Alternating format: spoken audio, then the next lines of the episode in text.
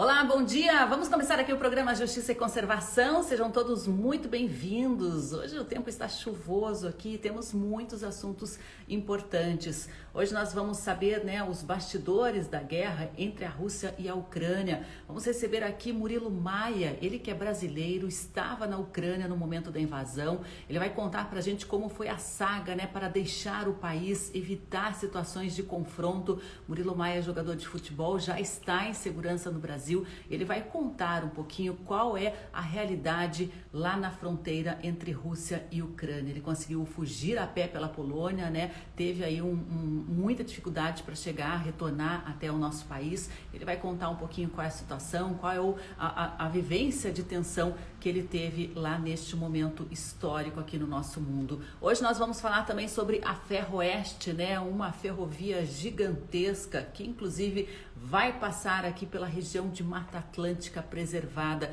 Nós vamos saber entender um pouquinho qual o trecho da Serra do Mar que essa ferrovia, esse empreendimento pretende passar, né? Nós vamos receber aqui moradores que estão se unindo para impedir impactos negativos definitivos e também informar a sociedade sobre os riscos desse empreendimento da Ferroeste. O traçado né, envolve uma das poucas áreas preservadas de Mata Atlântica que restaram no nosso país. E elas estão preservadas justamente pela geografia acidentada, né, por ser uma região de serra, o que dificultou a ação aí dos desma desmatadores. E agora temos uma obra de grande porte ameaçando essa região que abriga espécies ameaçadas de extinção, abriga espécies que só conseguem viver ali. E é uma região que, pelo traçado, é, esse traçado vai afetar 145 cursos d'água e nascentes, ou seja, uma região fundamental para manter a nossa segurança, né, a segurança hídrica do nosso estado e do nosso país. Bom, sejam todos muito bem-vindos aqui à nossa transmissão. Estamos falando ao vivo aqui do, das redes sociais do Observatório de Justiça e Conservação. Estamos falando ao vivo aqui também pelo Instagram do Observatório. E você pode, né? Estamos falando pela Rádio Cultura também. Eu estou meio dormindo ainda. Pessoal, sejam muito bem-vindos. Vocês podem participar aqui da nossa transmissão, né? É, pela nosso, pelo nosso Instagram, com perguntas, comentários, né? Fiquem bem à vontade para participar. Vou chamar aqui o Murilo já para conversar com a gente e saber, né, como foi essa aventura de chamar uma situação dessa de aventura. A gente vai saber como ele foi é, sobrevivendo nessas né, situações de tensão e como é a realidade dos brasileiros que estão nesta situação de conflito. Bom dia, Murilo, tudo bem? Seja muito bem-vindo.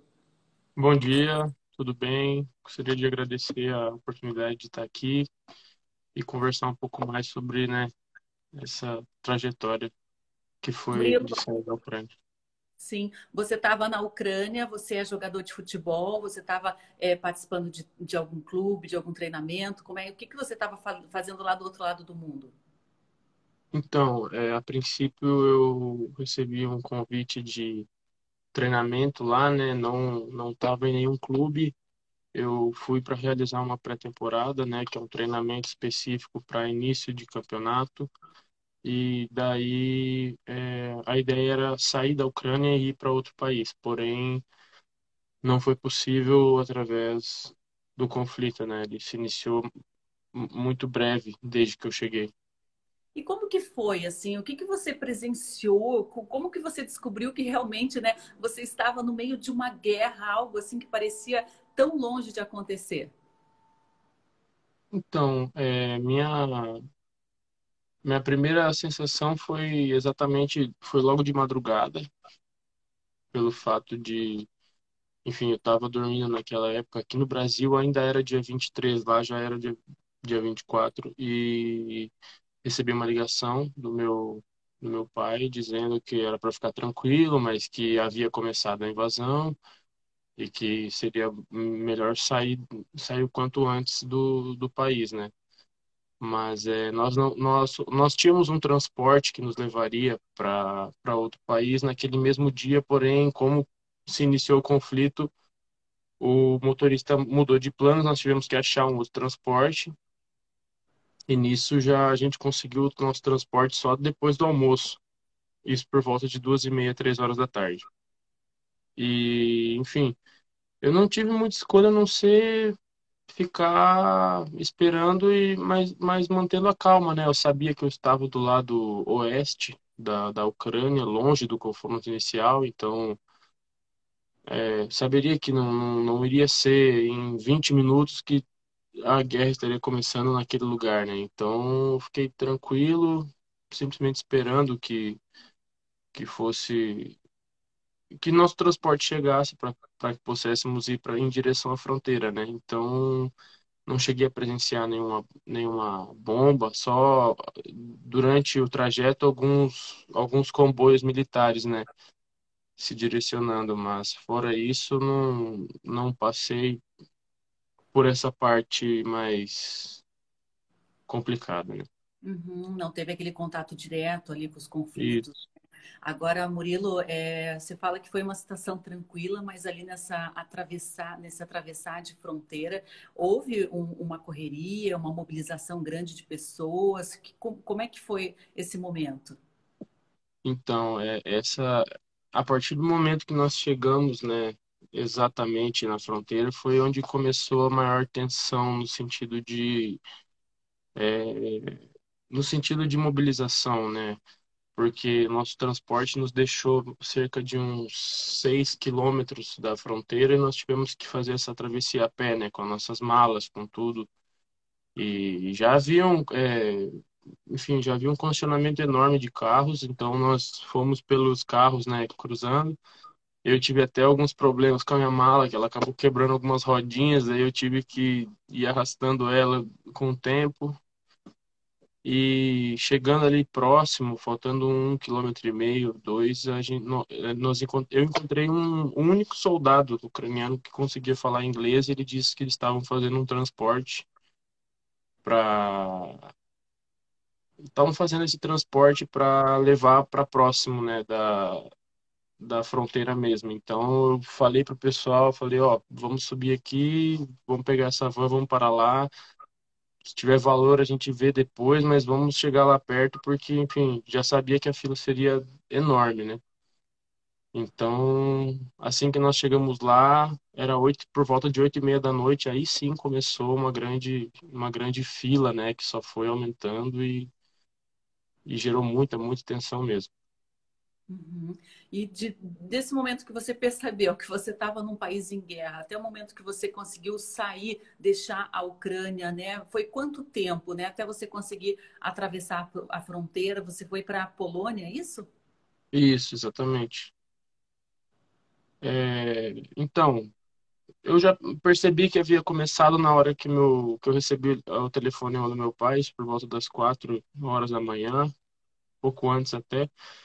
Mas, assim, percebi a grandiosidade da situação mesmo é, no, no trânsito, já saindo da cidade que eu estava até eu conseguir realmente, até muito depois de eu cruzar a fronteira, na verdade, que a mobilização de pessoas era muito, era enorme, né? E assim, como, como eu tinha dito, chegamos oito e meia da noite na, na parte da fronteira ainda da Ucrânia e consegui só atravessar às quatro e meia da tarde do outro dia, né? Tava uma, foi uma noite muito fria e uma desorganização enorme, né? Dos soldados, eles não conseguiam orientar ninguém, o portão, porque não era uma uma passagem grande, né? Era um portão mais ou menos de um menos de um metro de largura para passar toda aquela gente. Então era era muita era uma aglomeração enorme de pessoas e isso foi se perdendo com o tempo, sabe? A organização inicial ela foi se perdendo e daí sim virou um, praticamente um cada um por si, na verdade, né, para poder passar. Uhum. E daí, chegando na Polônia, havia uma estrutura para receber os refugiados, Murilo? Como que foi essa, esse translado, digamos assim, né? Havia onde dormir, onde se hospedar, transporte? Como que foi essa condição? Como é realmente uma situação de um início de guerra? Então, é, ficamos sabendo que haviam alguns abrigos, né, em, em ginásios e, e locais cedendo espaço mas quando eu já tinha atravessado com o meu grupo, estava com alguns brasileiros é, e os treinadores, nós não, não conseguíamos achar nenhuma hospedagem mais, em lugar nenhum na cidade da fronteira e na cidade vizinha, né? Daí nós saímos da cidade da fronteira, fomos para a cidade vizinha. Lembro que nós paramos num, num McDonald's para poder se alimentar. Já havia ficado um bom tempo longe, né? E nisso meus treinadores pegaram, saíram para para estação de trem para buscar uma buscar um táxi para nos levar, né, para lá, porque é, teve a notícia de que eles estavam levando o pessoal para Cracóvia é, via ônibus de, de maneira gratuita. E daí nós ficamos esperando lá, né? Só que como havia muita gente ainda nas cidades, muita, é, muitos táxis, nós demoramos por volta de umas uma hora e meia, duas para conseguir receber o táxi. Isso já eram cerca de uma e meia da manhã. Nós estávamos já fora do, do restaurante, que ele estava fechado, e estavam menos 3 graus lá fora. E daí o pessoal do McDonald's mesmo nos chamou, abriu lá, reativou o restaurante para nós ficarmos lá dentro esperando.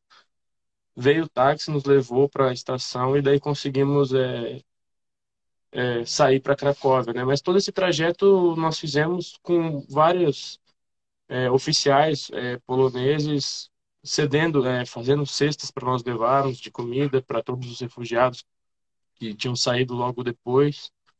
Então, assim, eles na parte da Polônia eles foram bem prestativos nesse sentido, né, de de pelo menos durante o transporte ou durante a espera ter um alimento, ter uma bebida, ter uma um auxílio nesse sentido. E quando você olhava para o lado, né, Murilo, o que, que você uhum. via? Eram estrangeiros, eram moradores né, da Ucrânia, é, o que, é, eram adultos, crianças? O que, que você percebia que foi esse movimento inicial de, de fuga do país? Eram, eram, era uma saída em massa de, de todos, na verdade. Muitos estrangeiros, muitos estrangeiros de países africanos, muitos estrangeiros de fora da Europa, é, muito, é, muitas mães né, com os filhos.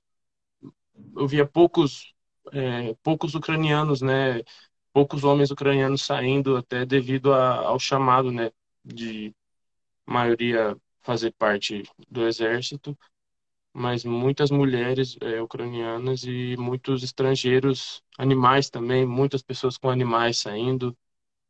E foi um, mas foi um em massa, assim. No mesmo portão que nós cruzávamos a fronteira, os homens que cruzavam tinham que voltar, então isso aumentava ainda mais a bagunça, né? Tanto na saída quanto já na Polônia. Então, era uma era uma cena mais muito muito difícil de se de se entender na hora, mas agora quanto mais passa o tempo, mais a gente entende que era mais grave do que nós estávamos entendendo no momento, no momento, sabe?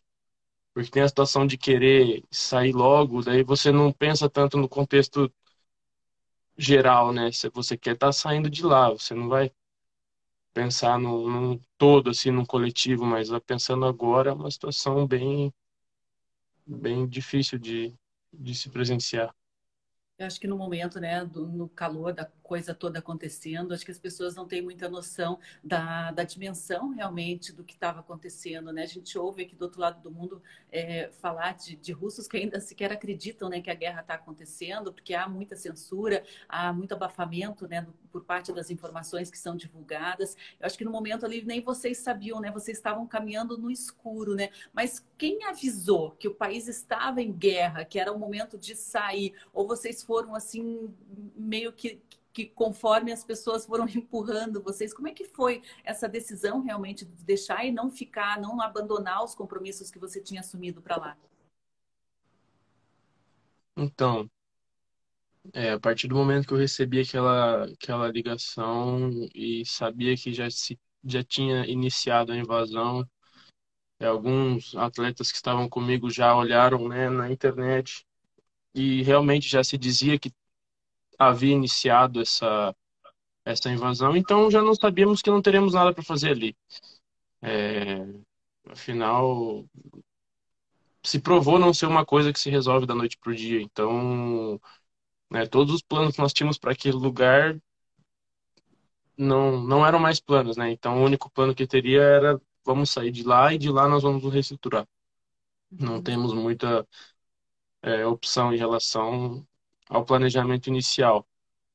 E logo, logo que tivemos que sair, iria existir esse tempo de se reestruturar, né? Porque é uma mudança muito brusca para se fazer em um dia.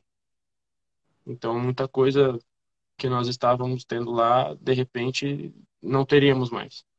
Não tem nem sentido, né? Agora, Murilo, como que você está se sentindo? Você levou vários dias, né, para conseguir embarcar para o Brasil, tomou mais um chá de cadeira aí nas conexões aqui dentro do país, né? Como que você está se sentindo assim? Como que está o teu emocional, o, o teu físico? Como você está superando é, é, essa experiência, que é uma experiência muito traumática, né? Uhum.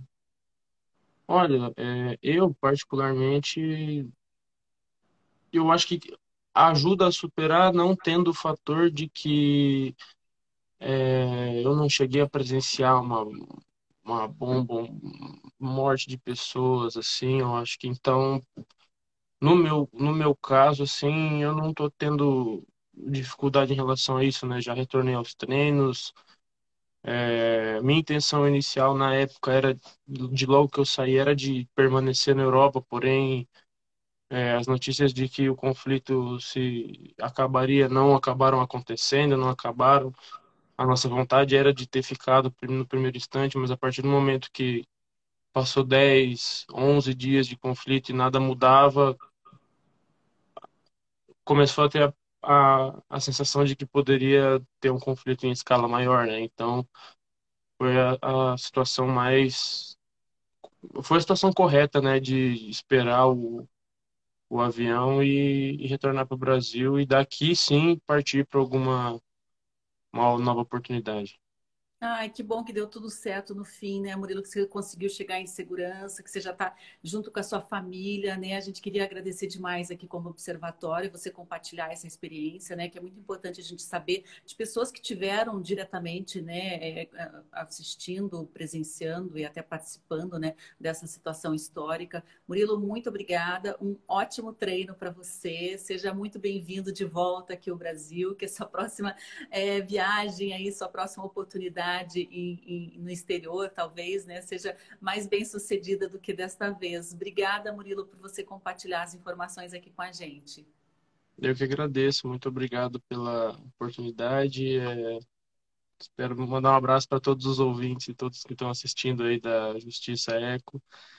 E agradeço muito pela, pela oportunidade e espero poder ter tirado algumas dúvidas. Né? Sei que a história é muito, muito mais longa do que foi foi contada, mas é, enfim, é uma situação que só serve para nos gerar um pouco de ambientação, né, e de entender que essa nunca é a melhor maneira de resolver, né, é, criar alguma guerra, e, enfim, não é bom para ninguém gostaria de estar saindo do seu país, né, por situações que ninguém tem o controle, né. Então, só tenho a agradecer e, pela oportunidade e esperar pelo melhor, né? É, assim como o professor Mocelin já disse aqui no programa, né, a gente até sabe como a guerra começa, mas é impossível saber como ela vai terminar, né? Quantas Exatamente. pessoas mortas, qual será o impacto nas duas né, nações, né? E no restante do mundo a gente já viu aqui, você deve ter tomado um susto, né, Murilo, com a alta nos preços de praticamente tudo, né? E, e impactado uhum. também por esse conflito internacional. Mas ok, volte aos treinos. Seja muito bem-vindo de volta aqui à sua pátria, muito à sua obrigado. família. Até mais, Murilo. Até mais. Obrigado. Até mais. Tchau, tchau. Vou remover aqui o Murilo, porque agora a gente tem um outro tema aqui para abordar no programa Justiça e Conservação. A gente já comentou aqui a respeito dos impactos na Ferroeste, a nova Ferroeste, uma ferrovia aí que vai ter um traçado gigantesco, país afora, vai passar aqui pelo Paraná e vai passar, inclusive, na região da Serra do Mar, um remanescente de Mata Atlântica preservado, né, que deveria ser blindado, protegido ao máximo possível, mas temos aí uma nova obra com grande impacto e muitos riscos envolvendo a Mata Atlântica Costeira, região da Grande Reserva Mata, Grande Reserva Mata Atlântica. Eu vou chamar aqui um pessoal que está envolvido aí, né, com os moradores, que está também participando de uma comissão para tentar é, transferir, né, dividir as informações que já foram coletadas sobre os impactos e os riscos desta obra. Vou chamar aqui o pessoal, daí eu já apresento para vocês. Nós vamos receber aqui hoje, então, a Adriana Dubiela, ela que é produtora rural, né, agroecológica, certificada pela Rede Ecovida, integrante também da Associação para o Desenvolvimento da Agroecologia. Teremos a participação aqui de Airin Solac, que é arquiteta, integrante da ONG Serra Mestra, também o Renê Claude, engenheiro de energias renováveis, que preparou um estudo, aí, um relatório sobre os impactos e sobre as consequências dessa obra. E a Jaque Oliveira, integrante da Comissão de Moradores da Bacia do Rio Sagrado e a Associação de Produtores Rurais e Moradores do Mundo Novo do Saquarema. Vamos tentar aqui conectar novamente esse pessoal, que eles têm muitas informações importantes para passar para passar para a gente. Enviei a solicitação aí de transmissão, pessoal, é só vocês aceitarem. Qualquer coisa, se tiver enviado no nome da pessoa errada, vocês me avisam. Acho que tem um probleminha aí no, na conexão. Vou pedir só para vocês reiniciarem o aplicativo e retomarem aqui, que isso normalmente costuma resolver, tá bom? Aguardar aqui o pessoal chegar, porque a Ferroeste, né, é, tem um traçado que está preocupando bastante, porque vai passar pela região da Serra do Mar, né? Envolve uma das poucas áreas de Mata Atlântica preservada, justamente a Serra do Mar, né? A gente sabe que a Serra do Mar tem essa geografia acidentada, cheia de montanhas e morros, né? E essa geografia acidentada foi um dos fatores que levou essa região a continuar preservada enquanto a Mata Atlântica do restante do país foi devastada. E agora temos aí, né, um novo empreendimento previsto para essa região, um empreendimento gigantesco, né, que vai trazer aí mais logística para as mercadorias, como adubo, como grãos, as commodities, né? Temos açúcar, milho, soja, que serão transportadas especialmente para exportação no porto. Então, eles querem otimizar esse transporte, né? Justamente num traçado que envolve uma área que deveria ser protegida, uma área que abriga muitas nascentes, cursos de rios, né? A gente acompanhou recentemente essa questão envolvendo a tragédia de Petrópolis, né? Uma região serrana também. E há um risco também de desabamentos, né? Bom dia, Adriana. Seja muito bem-vinda. Bom dia, tudo bem? Tudo bem, Adriana. A gente tá, tentei adiantar um pouquinho aqui sobre os riscos, né, as ameaças da Ferroeste vocês estão aí se mobilizando para informar a sociedade, trazer esses dados, né, para que haja uma mobilização de proteção à região da Serra do Mar, é isso? Isso. Hoje é, eu faço parte da comissão de moradores aqui da Bacia do Rio Sagrado, né, que comporta o Sambaqui, é, Candonga, o Rio Sagrado e o Mundo Novo de Saquarema. A gente se mobilizou, se organizou e estamos fazendo esse esclarecimento sobre esse projeto da Ferroeste para toda a comunidade, né? É, fizemos, criamos esse grupo de, somos em seis pessoas, né, Janine? Sim. E fizemos os GTs, né, grupo de trabalho dentro dessa comissão e cada um é responsável por um setor, inclusive o estudo do EIA, que foi concluído esse estudo agora, né, esse mês. Então, nós estamos bem informados para passar qualquer é, esclarecimento. Né? É, eu queria que você. Eu moro ali. Oi. É, eu queria justamente que você desse um panorama geral aí da localização desse traçado, né? Onde vocês estão, como é a comunidade que vive nessa região. Sim. Olá. É, eu moro no Candonga. É, eu moro no Candonga. Eu, eu creio que eu sou a segunda propriedade que prevê no traçado da Ferroeste quando ele entra da 277 para dentro da Mata Atlântica. Eu faço divisa com o Parque do Guaricano e o, no meu quintal, né, a onça parda passa né, quando ela dá cria, para entrar no parque ali, né? É, temos também é, famílias de macacos ali que são visíveis na, na minha propriedade. E a gente está a 500 metros do nível do mar.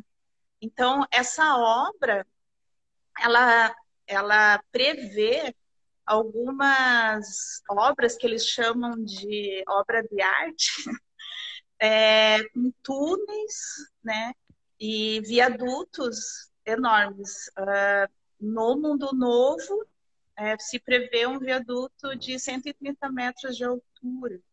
Né? Então, assim, é, eu, eu estou falando disso porque para as pessoas tirarem essa ilusão que simplesmente a Ferroeste ou os trilhos do trem serão é, magicamente instalados, né? Não.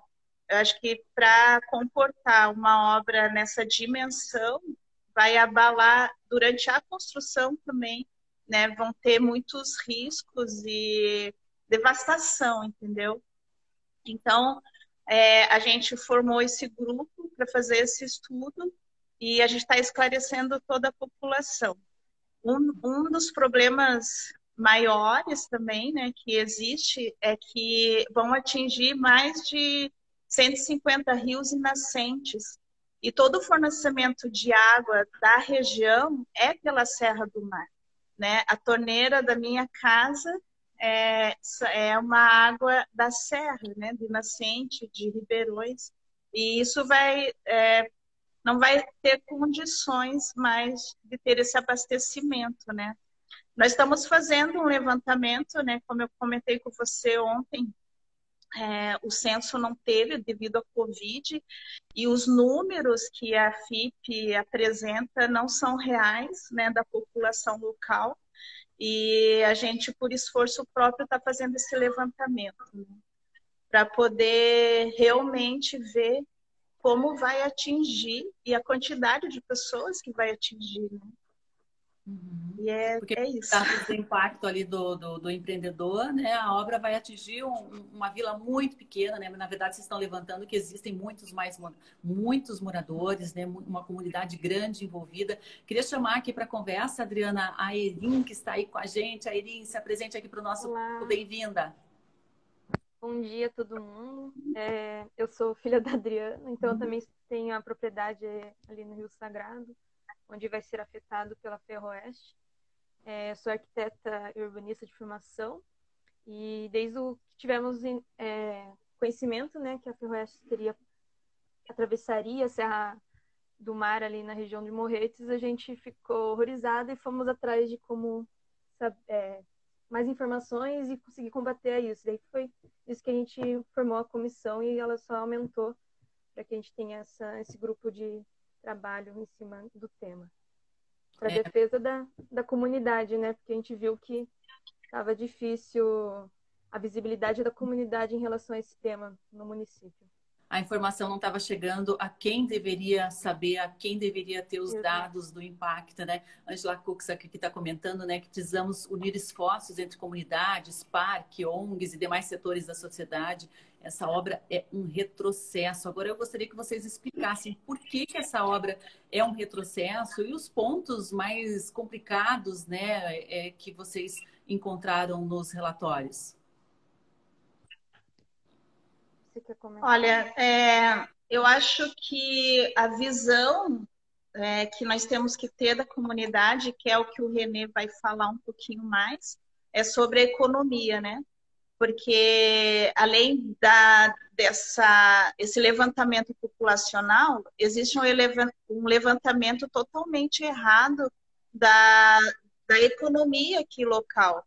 É, tem muita, muitas famílias que trabalham com turismo rural e outras economias. O Renê vai falar um pouco mais. Uhum. É, eu penso que nós temos que ampliar nossa visão a respeito desse traçado e da Ferroeste em si, porque é, vai ser assim como acontece no Porto de Paranaguá, né, que são mais ou menos apenas umas cinco empresas que realmente têm um lucro a respeito, né, para quem conhece Paranaguá sabe que a população local e a região não tem benefício do, do funcionamento do porto, né? É, assim, como exemplos em todo o mundo, onde que cidades portuárias são bem desenvolvidas, bem atendidas, né? Paranaguá não tem essa realidade, né? E provavelmente Morretes é, é, é, acolhendo uma obra nessa dimensão vai sofrer os mesmos danos, assim como acontece é, na ferrovia em Santos, né? É, a degradação da comunidade, assim, a descaracterização local, entende? É, Morretes é uma cidade histórica, é, a sua economia é basicamente de turismo, e uma obra dessa dimensão é uma catástrofe aqui para nós, entendeu? Né? Desde turismo ecológico, turismo da cidade em si, ali do centro histórico, vai vai realmente impactar, entende? E, assim, o que a gente tem percebido que é uma obra que é, vai para leilão, né? Ela só está passando por um estudo de viabilidade e que são, serão empresas é, de fora do país que conseguiriam concessão por 70 anos. Você vê que é um período muito extenso, né? E assim como o exemplo que eu dei de outras grandes obras, não haverá é, esse recurso, esse benefício local. Né? Apesar de ter é, um discurso ilusório de progresso para o município, ele não é real, não é verdade, entendeu? Porque, ao contrário, né? Morretes teria que se é, se ficar mais preparada, porque vai aumentar a população causa dos operários, por causa da execução. E hoje já, nós já temos essas comunidades que vão ser atingidas, a gente já tem uma problemática de escola, de postos de saúde para essa região. As pessoas têm que se deslocar até o centro né, de Morretes, e é pouco longe. Então, assim, abala toda essa estrutura, entendeu? E a gente vê uma manobra política de alteração dos órgãos ambientais públicos que tem caráter fiscalizatório e de caráter de é, licenciar obras sendo perseguidas e sendo elas assim é, como é que se diz desmontadas, né? É, Literalmente, né? Exatamente. É, uma das manobras que, que aconteceu foi a diminuição do Parque do Guaricana, liberando a, ali entre o parque e a 277 um espaço para que pudesse essa obra passar e sem ser embargada por esse processo da existência do Parque Guaricano. Porque né? alternativas eles dizem não. É, eu vou, eu vou, eu estou usando o celular da Jaque, eu vou me retirar daí para o Renê vir, daí para ele dar continuidade. Tá, tá bom. bom. Enquanto o Renê se, se ajeita aí, eu vou perguntar aqui para a Irim, né? Você é arquiteto, urbanista, né? Você avaliou aí as obras, a, a Adriana comentou a respeito de grandes túneis que serão construídos. Isso vai ter um impacto numa região de serra, de morros ali muito grande, Airim?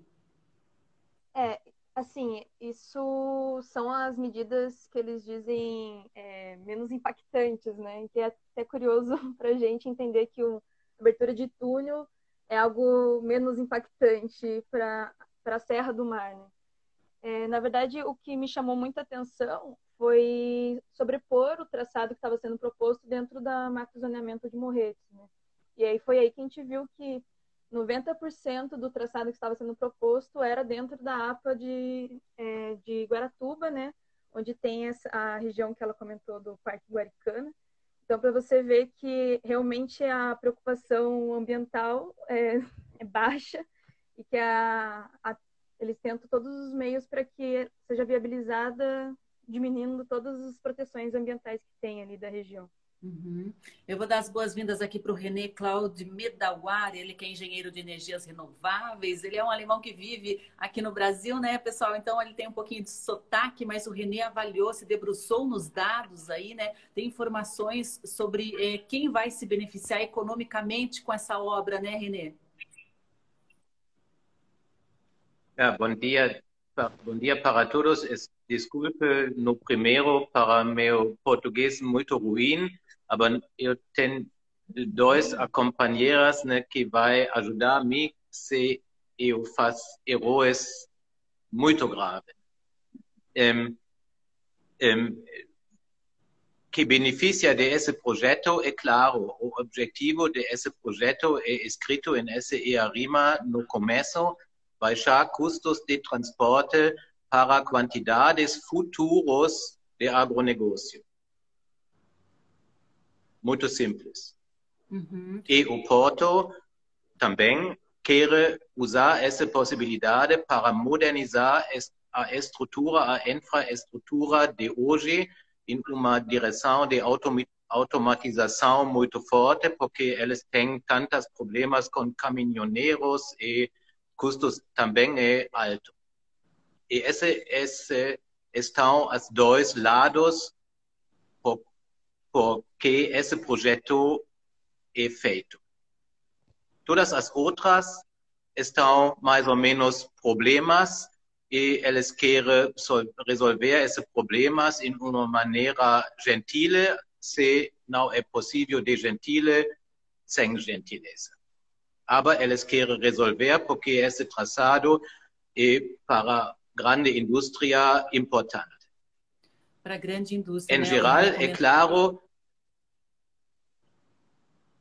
e agora é, é claro que um, um trem em geral é mais seguro que um caminhão, isso é claro, e um trem em geral e em todo vai poluir um pouco menos de CO2 que essa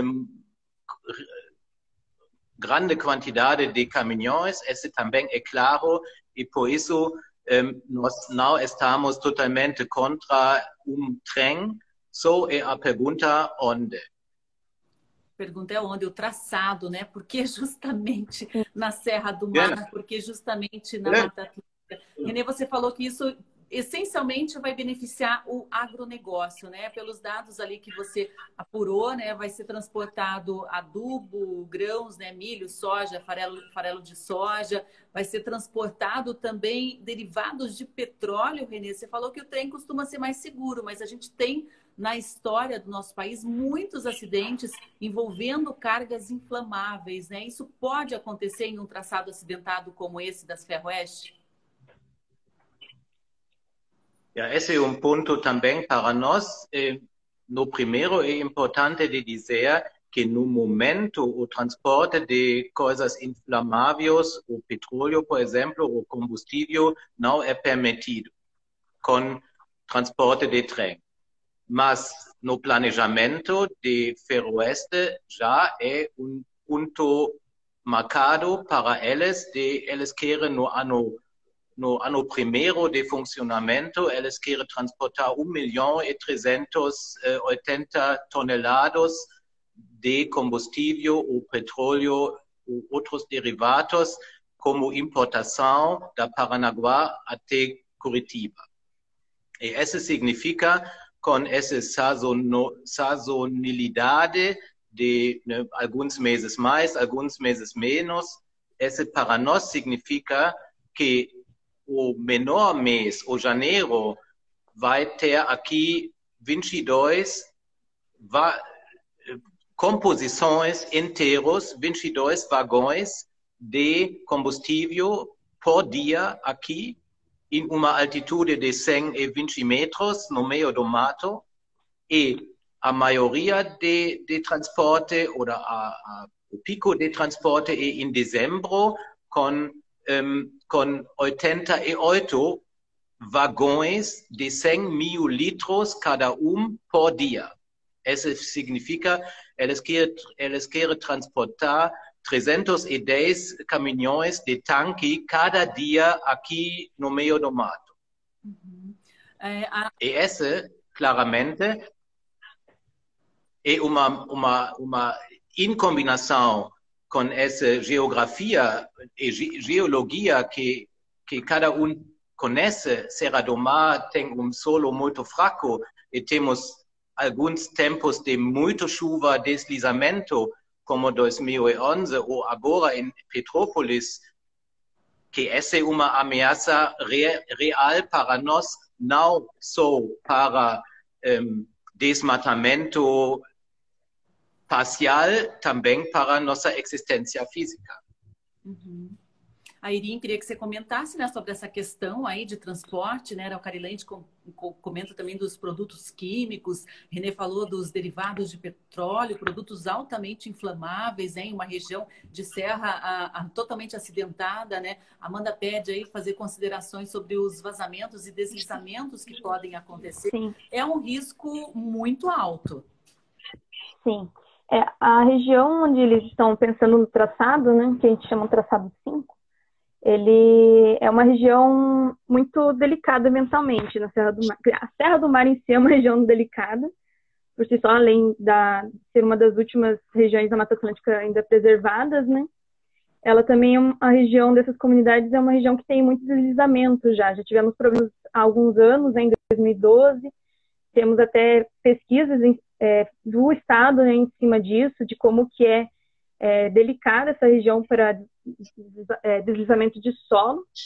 Então, além da própria é, execução da obra, né, que pode acarretar em diversas dificuldades ambientais ali e desastres que pode acontecer durante o processo de construção, esse pós-construção e a, o acontecimento da ferrovia em si, a gente sabe que pode trazer ainda mais catástrofes, catástrofes né?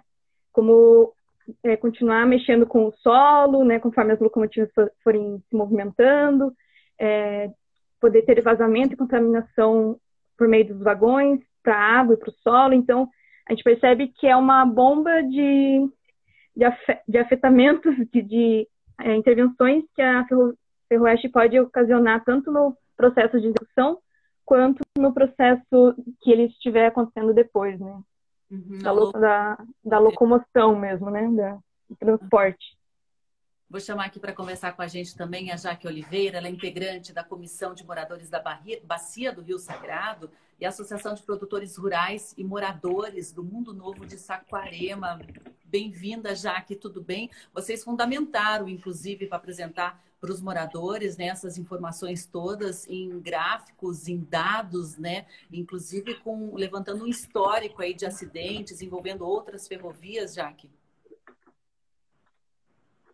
Sim, bom dia a todos. É, nossa, nossa ideia principal, né, era exatamente mostrar para a população aqui da nossa comunidade, que é formada em sua maior parte de agricultores e pessoas que trabalham com turismo rural, dos riscos reais e também da situação, porque muita gente aqui, quando a gente comentou alguma coisa sobre a ferrovia, o que a gente ouviu foi o seguinte: ah, mas isso é um projeto, desde que eu nasci eu ouço isso, isso nunca vai ser feito. Então, a maior parte das pessoas realmente não acreditavam que isso poderia ser uma realidade próxima. Né? Então, o nosso objetivo primeiro foi dar subsídios para essas pessoas se informarem e então poderem ter uma opinião, se elas acham que realmente isso é um desenvolvimento que está vindo ou se isso é um, um perigo que ameaça existencialmente as pessoas dessa região. Né? Então,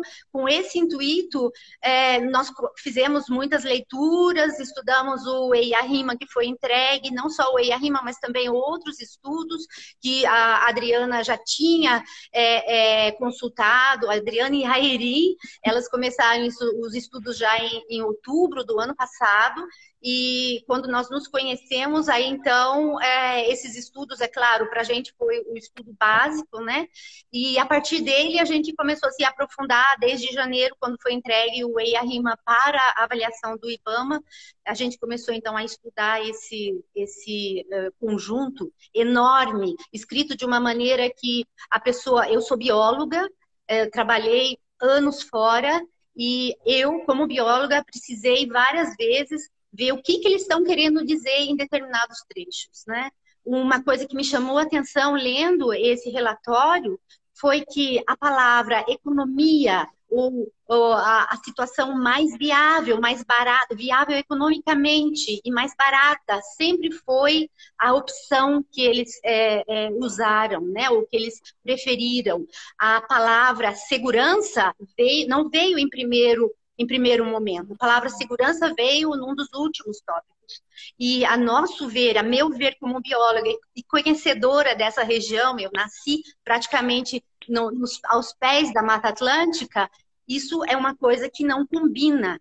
Uma situação numa construção desse tipo, né, uma construção permanente desse tipo, visando um, um, um estrago de uma uh, magnificância enorme, muito grande, tem que ser levado em conta a segurança em primeiro lugar. Né? Então, a FIP é um instituto de pesquisas econômicas, eles veem o lado econômico da coisa. E a pergunta que a gente tem e que a gente fez também para os nossos moradores é que, o que, que, vai ajudar isso na economia de vocês? Vai trazer algum benefício para a gente? Né? Vai trazer, o que melhoria vai trazer? Nenhuma. Porque a única coisa que nós temos que contar aqui que a nossa população, como a população do Rio Sagrado, de todas as comunidades, elas são 100% dependentes da água da região. Um traçado e desse é limpo. da água e do solo limpo, exatamente. Da água limpa e do solo limpo. Porque, como eu falei, tem muitos agricultores, né? E esses agricultores usam essa água justamente para manter as plantações. E nós, aqui no, nós não produzimos soja, nós produzimos alimentos que, na maior parte, são levados até o SEAD e que, e que também é, abastecem a comunidade da, de Curitiba, né? a população de Curitiba e outras regiões também. Então, isso é um ponto muito importante. E quando os, os moradores é, perceberam os perigos e os riscos de ter esse transporte aqui e como a Adriana falou, na, no nosso, é, na nossa comunidade está prevista a construção de um viaduto de 100 metros de altura que atravessa a rua principal e divide a comunidade praticamente. Né? E interessante ainda é que nós nos localizamos numa alça. Quer dizer, daqui da onde nós estamos agora, de um lado, 800, a 800 metros de um lado e a 600 metros do outro lado, esse trem passa quando vem, dá a volta lá na frente, margiando a BR, e depois ele passa novamente aqui. Ele é feito praticamente um zigue-zague em toda essa área do Rio Sagrado, é, do Sambaqui, desse, dessa, nessa área atingida, na, na área da, da Serra do Mar, na área da Serra, onde realmente é, é, é o maior obstáculo né, para essa ferrovia.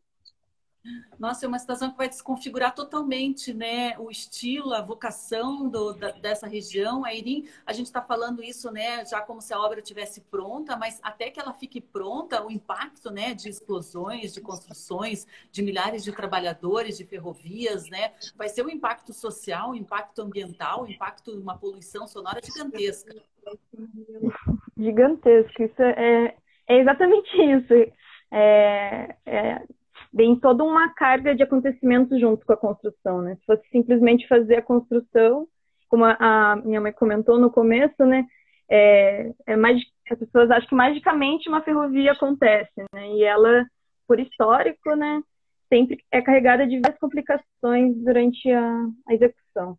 Social, econômico, é, ambiental principalmente. E aí vem sempre essa ilusão de que vai ter economia para para o município, né, para a comunidade, comunidade que vai enriquecer, mas no fim é ela que vai ser sempre mais prejudicada. E o Caia pergunta aqui se a prefeitura de Morretes se posicionou. Qual que foi a última posição aí, comissão? Pode fazer.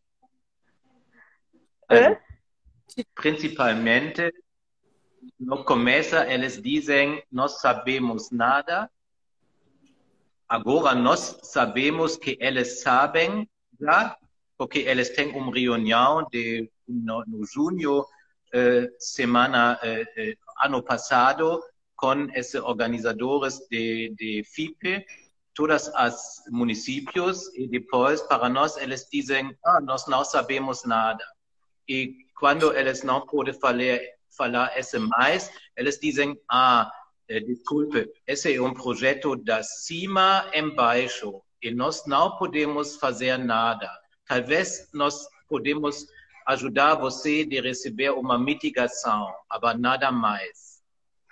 É, e para nós, mitigação é um, não é uma ativa nenhuma, porque esse com essa ameaça de perder a existência total, que mitigação pode ser? Mitigação é só uma ferramenta para pessoas que não têm uma ideia que elas querem fazer. Nós temos uma ideia que nós fazemos já, nós fazemos uma economia sustentável aqui e nós não queremos que esse caminho que é um caminho que todas as produtoras devem fazer e não desmatar muito mais e mais e mais e não cuidar de solo. Essa maneira que nós fazemos aqui é a maneira que é correta e é necessário para todos. E nós não aceitamos que essa economia, esse caminho que que cria também e gera também rendimento local vai ser destruído para interesses de outros que são also 80% de desmatamento no Mato Grosso é ilegal. E esse desmatamento agora vai receber um caminho que destrui mais para exportar essas coisas que não é produzido em, em uma maneira sustentável e não é uma maneira eh, legal. Essa não é minha ideia de legalização de coisas. Nós não aceitamos esse projeto em maneira que existe agora, porque nós pensamos e dizemos que a técnica de trem deve ser adaptada de condições que temos aqui. E não, eles dizem, ah, esse trem, esse técnico de trem é sem discussão e podemos modificar Serra do Mar, o último peso de Serra do Mar, só por aumentar um pouco mais o lucro desse projeto. Nós não aceitamos esse. E nós não queremos uma mitigação, nós queremos fazer nosso caminho e colaborar com todas as outras que querem um caminho sustentável. Esse é o projeto. Exatamente, né? A gente percebe que é uma obra para beneficiar grandes exportadores, que não vai trazer riqueza e desenvolvimento local, né? Os produtos que vão passar por essa ferrovia terão como destino aí a Arábia Saudita, China, Japão, Europa, né? Outros países e poucos, poucas pessoas, poucos grupos vão enriquecer ainda mais com esse transporte. Adriana, você quer complementar? É, Rafa, o assustador, assim, se a gente tiver uma visão panorâmica dessa situação, hoje o Porto de Paranaguá não comporta a quantidade de produtos que eles querem é, transportar com essa ferrovia. Ponto. O que, que vai acontecer? É, eles precisam de uma ampliação do Porto de Paranaguá também, mais uma, né? Porque já foi aprovado uma. Existe uma, uma área que hoje já não se pode negociar terrenos ali, que já está reservada para isso. E o mais assustador é que isso desencadeia desmatamento no Brasil, não só aqui na Mata Atlântica. Assim como o Renê falou, Mato Grosso, eles vão ter que ampliar as áreas de produção de soja e tudo mais. Então, você vê que é um conjunto de ações programadas politicamente para que desencadeie isso, entendeu? É, então você veja, vai aumentar desmatamento, por isso essa, essa esse ataque, né? Que eu vejo isso como um ataque de esse desmatamento desacelerado que está acontecendo no Brasil hoje, né? Amazônia, Mato Grosso, Goiás e aqui chegando no nosso reduto aqui hoje é, da vegetação original da Mata Atlântica tem menos de 4%. É, é, é tipo, é assustador, entendeu? Então, assim, eu acho que além de rever a mudança de trajeto, né, que é o que a comunidade se levantou, que está exigindo, é rever é, a capacidade dessa ferroeste, entendeu? Aonde que isso vai dar? Quais são as consequências, inclusive, para o país, entendeu? E, e, claro, atingindo diretamente a população e esse discurso de progresso né, que ilude as pessoas, principalmente as pessoas mais simples, tem que se encerrar, entendeu? nós precisamos nos levantar, as pessoas que têm essas informações, e, e realmente conscientizar a todos a respeito disso. Né? Estamos aí, a COP26 foi apresentado né, sobre a Mata Atlântica através do Boticário do ICMBio, né? E parece assim que não aconteceu nada, entendeu?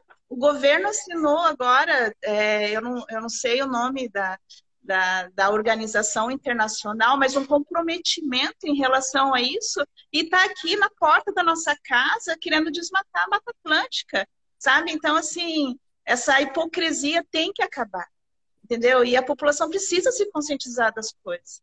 E, e nós estamos fazendo aqui, dentro da nossa limitação, fazendo essa conscientização de porta em porta, porque acho que é isso que vai fazer a diferença, entendeu?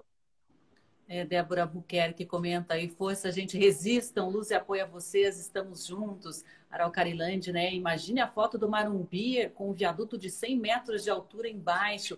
Amanda Silivon faz uma um, reforça aí a, a fauna né, silvestre que será afetada, né? Ela comenta que há muitos relatos do potencial para observação de fauna e aves e outras experiências turísticas que a essência do lugar apresenta. Existe possibilidade de traçado. O problema é que ele vai custar um pouquinho mais e vai sair mais barato para esses empreendedores e para o governo destruir o que restou da Mata Atlântica. Em resumo, é isso, né? Eles querem economizar é. as, as custas é. da natureza. A choradeira deles é que a, o custo desse empreendimento por quilômetro, né, é de 19 mil em média, nesses 1.300 que vem lá desde o Mato Grosso. E quando chega aqui, é, ele passa a 33 mil por quilômetro. Aqui são 47 quilômetros que vão ser, é, querem construir aqui né? Então, assim, gastem 60, entendeu? E vão passar em outro lugar. Tá, Porque né? na Mata Atlântica somos contra. Somos contra. Eu acho que não pode mexer num milímetro aqui, entendeu?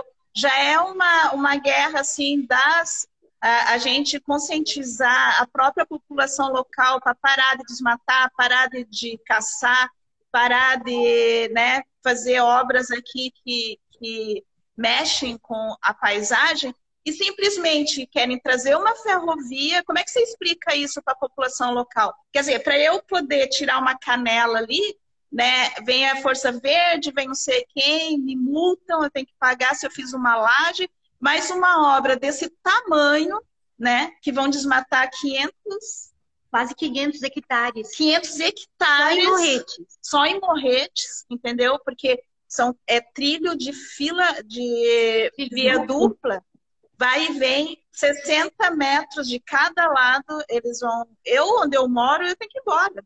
Eu não, não tem como. Meu cachorro vai morrer atropelado, entendeu? Ele vive livre ali, entende? A onça que passa ali. E, e não tem, assim, uma das coisas mais que me deixa meio revoltada são os programas, são 35 programas, sabe? Isso é ilusório. Não existe programa que, que vá conseguir sanar esse dano todo, entendeu?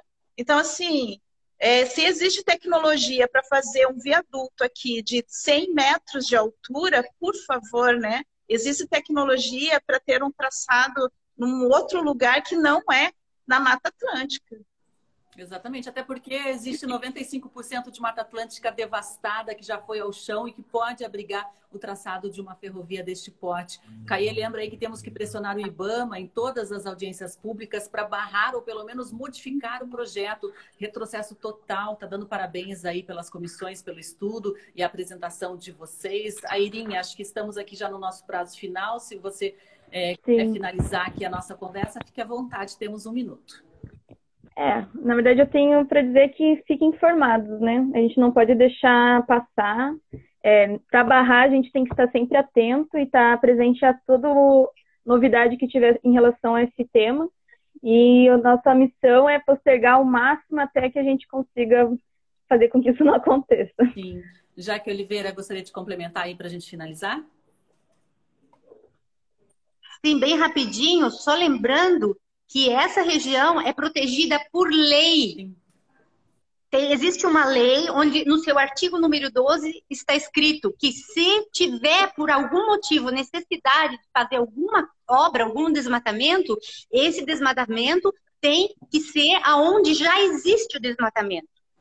Né? Então, assim, em princípio, nós somos contra, contra a, não contra a ferrovia, mas contra esse traçado. E se tiver que ser feito, precisa ser feito ao lado da BR, onde já houve a agressão, certo?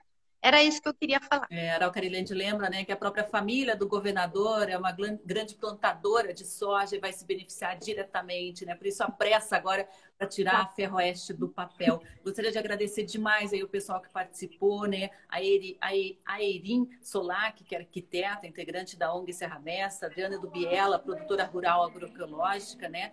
Está participando junto com a Jaque Oliveira, da Comissão de Moradores da Bacia do Rio Sagrado, e também ao Renê Cláudio Medawar, que é engenheiro em energias renováveis, e conseguiu compilar muito bem aí, analisar os eh, estudos de impacto ambiental e nos traduzir né, em um relatório bem completo os impactos, os riscos e os benefícios a quem vai beneficiar essa obra. Agradeço demais e contem com o Observatório de Justiça e Conservação aqui para o que vocês precisarem para resistir também a essa obra na Grande Reserva Mata Atlântica. Até mais, pessoal. Muito obrigada. Obrigada. Obrigada a você.